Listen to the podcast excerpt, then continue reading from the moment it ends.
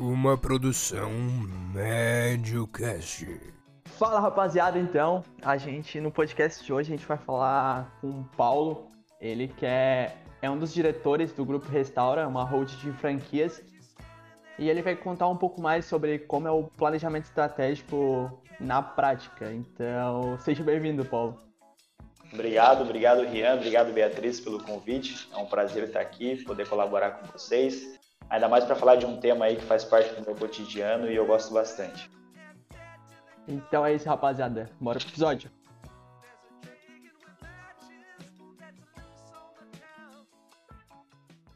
Boa tarde, Paulo. Vamos começar com uma pergunta de levezinha. Para você, o que é o planejamento estratégico de pessoas?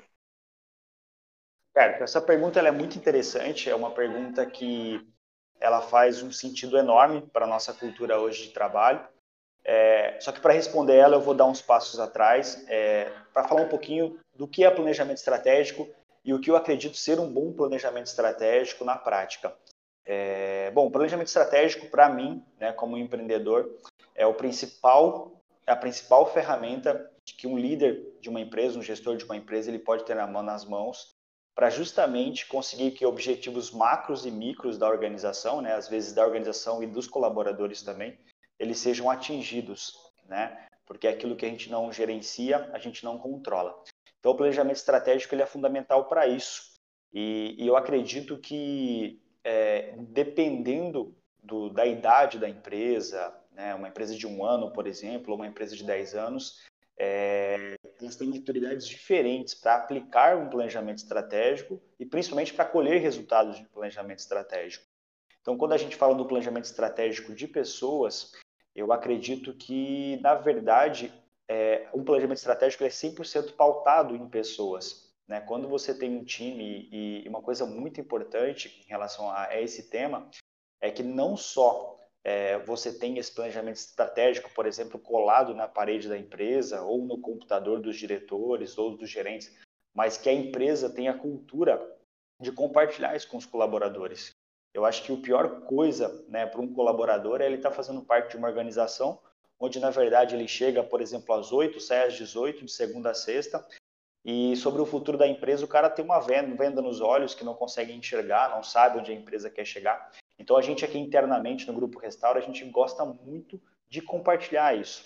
Então se você, quando vocês tiverem a oportunidade de nos visitar, vocês vão ver que na parede atrás da minha sala, da minha mesa, a gente tem o um planejamento do ano da empresa para que todo mundo saiba, a gente apresenta isso, porque eu acredito muito assim que, que, que, que isso é o que faz acontecer. E quando a gente fala de pessoas e planejamento estratégico, eu tenho uma frase que eu gosto muito e que eu, eu compartilho isso com o time e eu tenho isso como mantra para mim, é que a grande virtude de um líder é ser dispensável.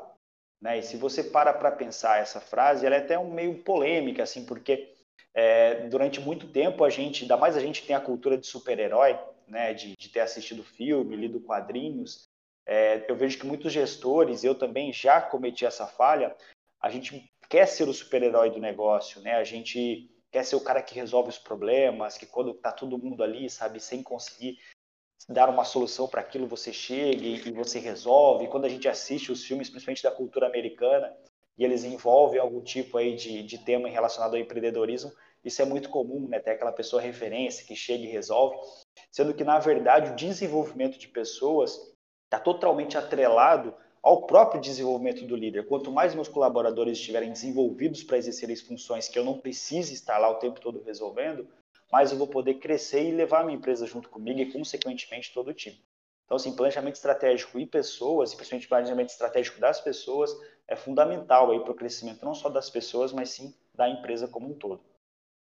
Só, só voltando ali naquela parte que tu falaste da cultura organizacional da, do grupo Restaura, a gente estava aqui gravando um podcast, para quem está ouvindo. No meio do podcast saiu um, um contrato aqui com o Paulo e ele saiu do meio da gravação para comemorar com a galera. Eu acho isso muito legal. Muito legal mesmo.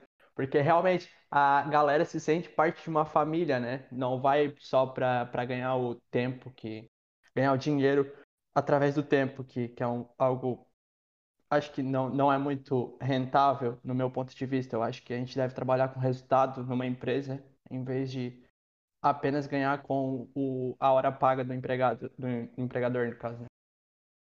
Muita coisa por trás, né, de, de quando você fala assim, ah, o que motiva um colaborador, né? O que faz um cara, por exemplo, sair de casa de manhã, às vezes ficar até mais tarde, comemorar uma venda como a gente comemorou agora, se abraçando, pulando junto. É, é, e, cara, se eu pudesse elencar aqui cinco motivos, eu provavelmente não colocaria o motivo financeiro nesses cinco motivos. Tem muitas coisas de realização pessoal é, das pessoas, né, dos colaboradores, que muitas vezes são tão latentes e que até a gente aqui né, internamente, óbvio, a gente não é perfeito nisso, mas a gente tenta sempre é, colocando, sabe, sempre trazendo as pessoas para o nosso lado. Quando a gente vai, por exemplo, desenvolver a nossa meta aqui, é, inclusive, inclusive batemos a meta desse mês aí nessa comemoração, é, a gente faz a quatro mãos. É, eu faço com o gerente, o gerente faz com o time, porque a gente acredita que esse comprometimento deles também com o que a empresa está buscando de resultado é fundamental. E realmente a gente tem uma cultura muito forte aqui, só contando rapidinho para vocês, em relação a esse caso específico, a gente criou uma marca em outubro do ano passado, essa marca se chama Amor Emílio, é, quando eu formatei ela, a ideia era justamente que ela se tornasse aí a maior rede de alimentação à base de milho do Brasil e talvez do mundo, né, que é o nosso sonho. E a gente fez todo o planejamento estratégico da marca, começamos a vender franquia só agora em 2021, né, para ter um tempo ali de, de entender bem o negócio, fazer alguns testes. E ontem a gente bateu a marca de 50 lojas, né, e a gente está ainda no mês de maio, e eu tinha uma meta pessoal de atingir 50 lojas em 2021. Então, é uma coisa também que, que até casa muito com esse assunto que a gente está fazendo, que muitas vezes a gente desenvolve um planejamento, a gente coloca metas, é, só que a gente, eu, eu vou até vou, vou, fazer um parênteses assim, quando a gente está desenvolvendo um planejamento ou uma meta, a gente não pode cometer dois erros, na minha opinião. Primeiro, subestimar o seu planejamento ou a sua meta, né, do tipo, ah, cara, eu acho que eu não consigo, meu time não vai conseguir atingir 50 lojas. E também a gente não pode superestimar, né? Tipo assim, cara, vou vender 300 lojas no primeiro ano. Isso é difícil, Isso, é muito exato. difícil. E aí você acaba desmotivando. Então, assim, eu não vejo nenhum problema em alguns momentos você pegar, rever a rota, ainda mais nesse caso, né, que é uma revisão de rota positiva, do tipo, cara, queríamos abrir 50 lojas em 2021. Já batemos em maio, porra, agora a meta é 100, pelo menos. Né? Então, assim, fazer uma revisão de rota no planejamento e no planejamento de metas, ele é sempre muito saudável. É, eu acho legal também ressaltar que falasse que tu estava fazendo planejamento com, com a tua galera aí. E, tipo assim, ó, é legal que tu se reúne com a galera e tem uma troca de experiência muito legal. É, não precisa ter um líder centralizador como tinha, a gente tinha das empresas mais antigas. Eu acho que essa troca de experiência entre todos os empregados, todos tenham ideias é, latentes e aceitas na, na organização é muito legal. Eu até gosto de ressaltar um, um, um empreendedor é, norte-americano, que é o Ray Dalio, que ele tem o, a é, meritocracia de ideias na empresa dele. É uma empresa de Edge, que ele fala que todo mundo tem, desde a, o faxineiro que limpa o, o chão da fábrica até o, o alto escalão, todos têm a a ideia, a, a ideia valorizada naquela empresa. Eu acho muito legal isso, porque só quem está no dia a dia da empresa sabe exatamente o que está acontecendo. Cada setor tem suas, seus prós, prós e contras e, e só quem está ali no meio sabe é, exatamente o que precisa para desenvolver aquele setor, né? Então, às vezes, de lugares onde a gente nem imagina, cara, podem surgir ideias assim muito legais. É, aquilo que eu falei anteriormente, né, em relação à maturidade, eu acho que a gente hoje, como empresa, né, a gente vem trabalhando esse, esse, esse projeto aí de implementação de um planejamento estratégico já tem alguns anos e ainda não atingimos o um nível tão grande assim, sabe, de envolver todos os colaboradores nesse nível que você comentou. A gente tem melhorado a cada ano e eu vejo assim que, na verdade, não tem mais como, a gente vive a era da informação, não tem mais como você é, não compartilhar né, que o planejamento estratégico esteja na cabeça de uma pessoa, no computador de uma pessoa, no computador de poucas pessoas. Se uma empresa aí tem 100, 150, 200 ou, sei lá, mil ou 10 colaboradores, não importa.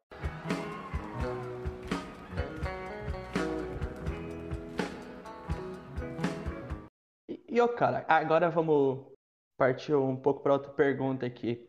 É, tu, tu acha que tem muita diferença entre a teoria do planejamento estratégico e também no dia a dia? Quais, quais as principais diferenças, assim, que tu veja mais latente? Cara, eu acho assim, ó, é... quando eu comecei a me desenvolver em relacionado a esse tema, e confesso para vocês que todo ano, quando eu entro em fase de desenvolvimento de planejamento, eu volto a assistir, às vezes, os mesmos vídeos ou vídeos novos, né, com algumas aulas em relação a isso, tem bastante conteúdo disponível na internet em relação a esse tema.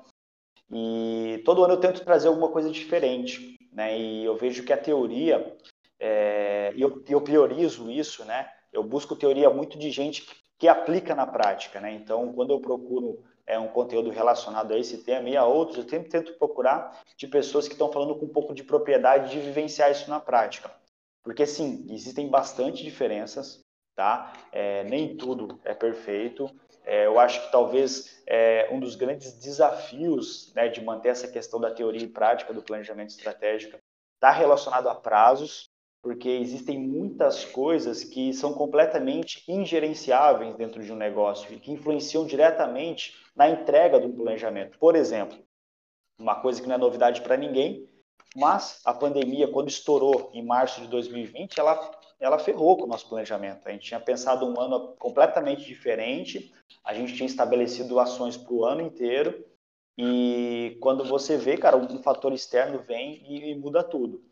Então, eu acho que isso, né, de você ter a teoria e você é, botar isso em prática, eu acho que a principal coisa que você tem que entender é que não dá para ser engessado, né? Tudo isso pode ser feito. Eu acho também que tem muita coisa de teoria que foi criada há muito tempo atrás, que você tem que olhar para o seu negócio, olhar para o momento atual de, do mundo dos negócios e tentar adaptar. Né? Eu acho que talvez fizesse sentido para quando foi feito lá atrás, tal, mas que agora para que você consiga um, uma prática mais próximo possível daquilo que era a teoria do planejamento, é muito é necessário fazer algumas adaptações. Eu acho que sofre mais é, o gestor que não adapta o planejamento à realidade dele e tenta aplicar para uma realidade algo que às vezes não cabe. Então eu acho que antes de qualquer coisa, eu faço isso todo ano, tá? Eu antes de aplicar um planejamento, eu sempre faço um diagnóstico. Né? Eu troco uma ideia com nossos gerentes para entender, por exemplo, aonde ele acha que são as principais dores do setor dele, e aí a gente elenca, e depois a gente vem com ah, o planejamento para sanar essas dores também. Porque se você só pegar um pacote pronto na internet ali, ah, faz isso, faz aquilo, faz aquilo outro, você vai aplicar e aí você vai ver que a prática vai ficar muito longe da teoria.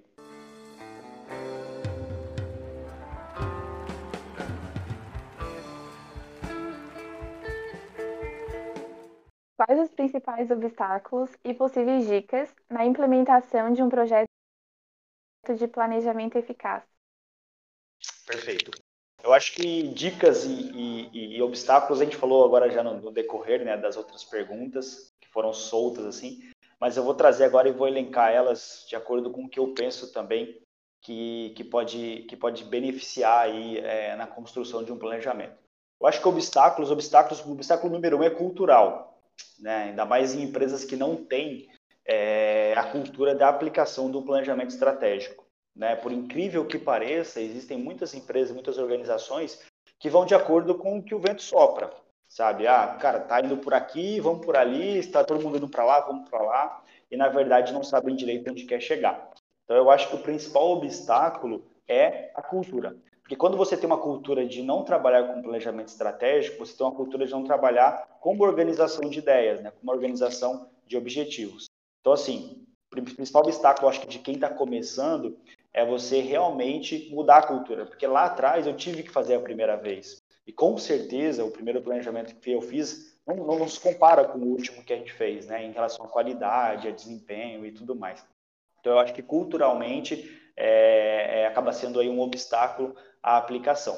É, outro obstáculo, e, e, esse obstáculo é muito recorrente, é, é as pessoas é, construírem um planejamento no nível aí hierárquico de direção ou de gerência e, e não compartilhar isso com a equipe, né? não envolver a equipe. Então, esse é um obstáculo muito importante que você tem que levar é, esse planejamento para todos os níveis da empresa e principalmente as principais ações e os principais objetivos que a empresa tem para aquele ano, para aquele para os próximos três anos, cinco anos, independente do, do formato que está sendo feito, ele tem que ser compartilhado.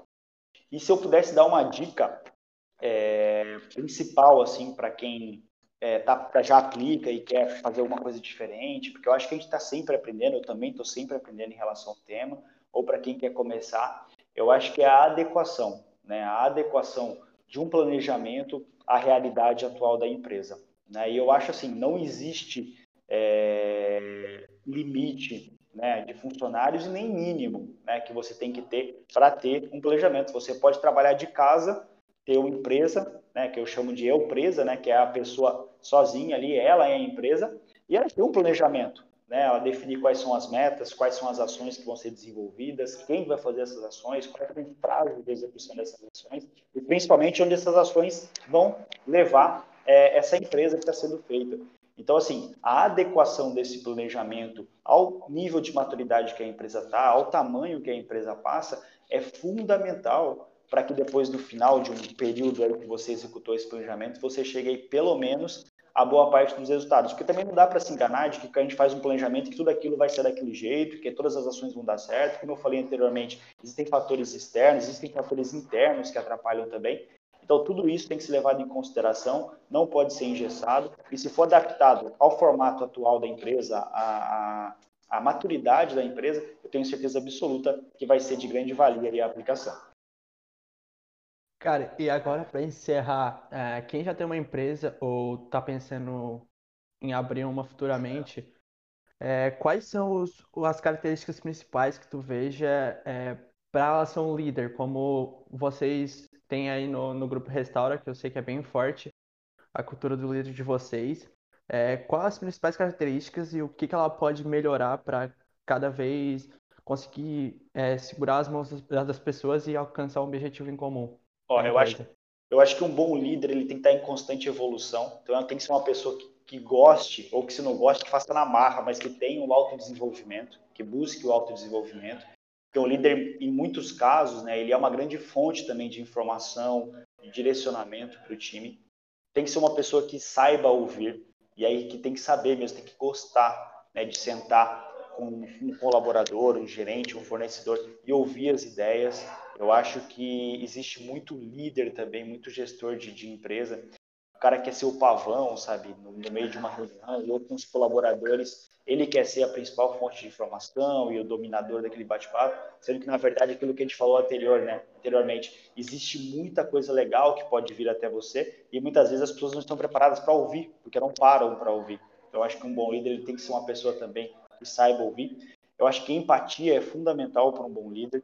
Tá? Então, é, mesmo que esse líder já tenha começado na empresa como um gestor, né, numa função, numa posição de liderança, eu acho que para saber cobrar, ele tem que pelo menos saber como funciona e o que exatamente aquela pessoa executa. Então, eu acho que ter essa empatia, de se colocar também um pouquinho no lugar de cada colaborador, entender as dificuldades, entender ali quais são os principais desafios de cada função, é fundamental. E, para mim, uma das principais é, atributos aí de uma função de liderança é compartilhar. Né? Um líder ele não pode ter medo é, de que ele vai desenvolver alguém a ponto de que essa pessoa possa pegar o lugar dele, porque eu vejo inclusive isso acontecer. Então, assim, é, você compartilhar informação e você desenvolver pessoas, na verdade, é para você que você está alçando voos maiores, além do que você vai trazer outras pessoas juntos com você. Então, assim, um líder tem que ser uma pessoa que compartilha bastante, que seja, além de ser essa fonte de informação, que leve isso para o time, que traga novidades, para realmente motivar e arrastar através do exemplo. Então, Paulo, quero te agradecer por tu disponibilizar esse tempo de vir aqui compartilhar um pouco do teu conhecimento de liderança em frente ao, ao Grupo Restaura e poder mostrar um pouco mais de como é a, a teoria né, realmente na prática. Então, muito obrigado mesmo, cara, e eu vou deixar esse tempo aqui para te divulgar tuas redes sociais e também do Grupo Restaura.